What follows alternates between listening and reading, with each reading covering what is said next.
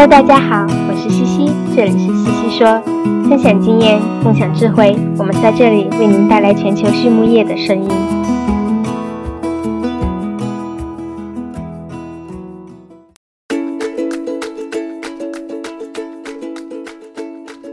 感谢西西说的合作伙伴们：APC 血浆蛋白全球领导者，帮助动物茁壮成长；大地汉克。二十八年专注为动物提供美味与健康，里兰动宝让食品和伴侣动物不断丰富我们的生活。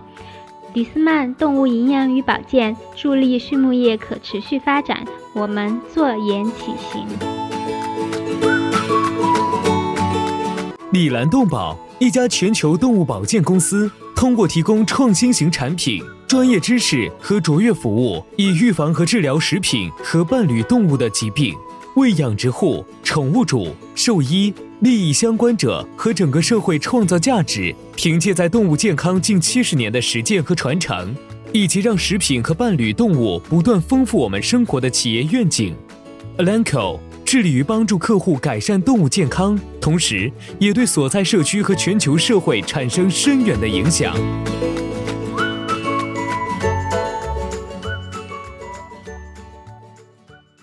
Hello，大家好，我是西西。上周我们分享了新手营养师怎么上手的上集。在上一季里，我们的嘉宾 Jeff Hanson 博士跟大家聊了营养师的职责，新手营养师该怎么入手，并且呢，针对营养配方中的一些关键因素进行了探讨。还没有来得及看上集的小伙伴们，赶紧回去看一看哦。今天我们就来继续下集吧。在这一集里面，我们最先聊到的问题是最低成本配方、配方与经济的考虑。在这里，Jeff 回答说，我们要综合考虑 marginal cost 和 marginal profit，也就是边际成本和边际利润，不能只看每公斤或者每吨的饲料成本。这里面啊有一个常见的误区，我们常常认为日粮的能量水平和成本的关系是线性的，因为能量很贵嘛。但其实不是的。如果我们的饲料里面能量做的低了，所需要的饲料的总量就多了，那么配料的成本和运输的成本就上升了。所以一旦加入这些成本，两者间的关系就非线性了。所以要综合的考虑。那么我们的配方要怎么更好的结合实际生产呢？杰夫说呀，配方永远都需要根据现实状况去做调整。比如说吧，今年的新冠疫情就让我有了新的学习。在这种特殊的情况之下，我们不得不让猪长得慢一点。关于这一点，我们之前在某一期里面也详细聊过经济不确定时期的美国养猪业。那么除了疫情之外呢，在其他时候，如果生猪价格过低了，越卖越亏，可以争取晚一点出栏，等待价格上涨。此外，当饲料供应跟不上的时候，这种情况其实也常常发生，比如饲料厂的进度受影响啦，或者因为天气的原因运输受到影响啦，这个时候也可以考虑让猪长得慢一点，等待饲料供应跟上。那怎么让猪长得慢一点呢？调整能量、脂肪、氨基酸，不再添加某些功能性添加剂等等。反正呀，就是把我们营养学所学的都反着来就对了。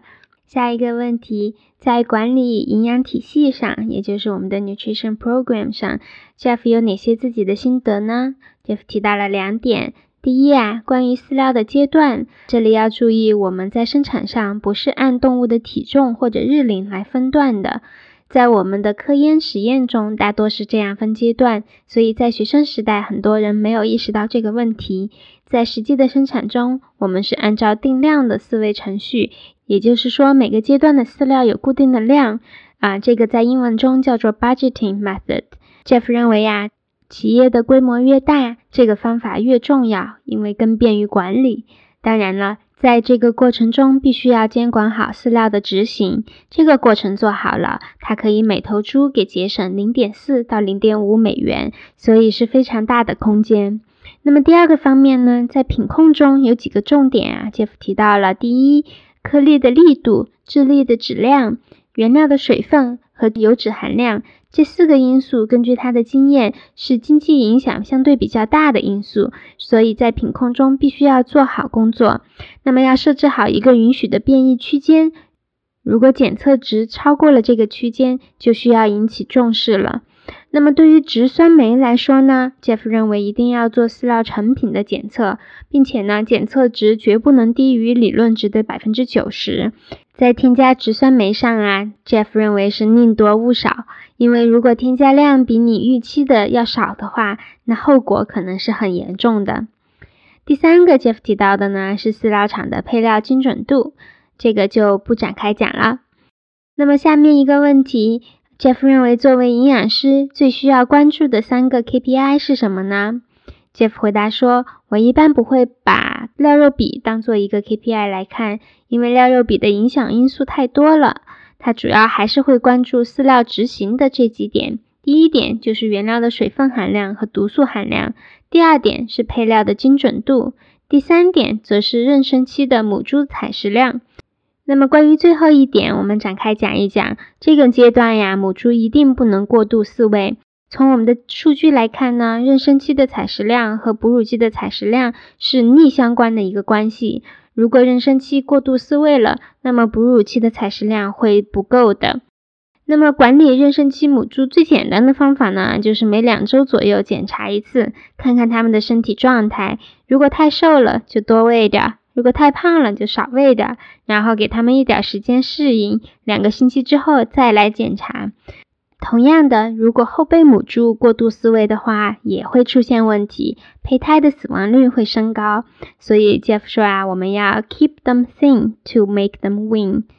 好，下一个问题，在猪的营养和生产上最大的进步有哪些呢？Jeff 回答说，首先。植酸酶的运用绝对是动物营养史上一个非常重要的里程碑，它同时也帮助我们更好地了解了磷这个营养素对于动物的重要性。那么第二个就是颗粒的粒度，这一点在上期中也详细讲过了。Jeff 认为啊，一百微米对于玉米来说还是很很有必要的。当然啦，不同品系的猪对粒度的大小要求也不一样。那么第三点呢，是能量蛋白比和理想蛋白质的提出和使用。第四是 DDGS 的认知和使用。那么最后呢，Jeff 提到了三个他认为效果很稳定的产品。第一个是猪的圆环病毒疫苗，这个呢可以提高百分之五的出栏率。第二个是瘦肉精，当然了，这个有争议啊，在美国现在还没有禁用瘦肉精。第三个呢是叫做 Liponet，是他们自己公司的一个产品，在打广告呢。好，下一个问题，猪的营养的未来会是怎么样呢？这里 Jeff 说了几个展望，第一个是给猪来个大房子吧，再配几个空调，嗯，这样可以增加空间，减少热应激，减少疾病传播。在这方面啊，我觉得我们已经走到了前面。国内的楼房养猪时代都已经到来啦。第二是利用猪场的粪污处理来创造利润。第三，Jeff 又提到了一百微米的粉碎机。那么最后一点呢，是建立液体饲料的运输体系。Jeff 认为啊，液体饲料在改善动物的。生长性能和健康上面会大有作为，只是现在我们还缺乏一套比较完善的运输和执行的体系。那到了采访的最后，还有没有什么是 Jeff 想对新手营养师们说的呢？Jeff 说啊，配方营养师，尤其是生产上的营养师，其实是一个很好玩、很有挑战的工作，能学到非常多的东西。我建议新手营养师们一定要走进农场。走进饲料厂，走进屠宰场去学习，并且和相关的工作人员处理好关系。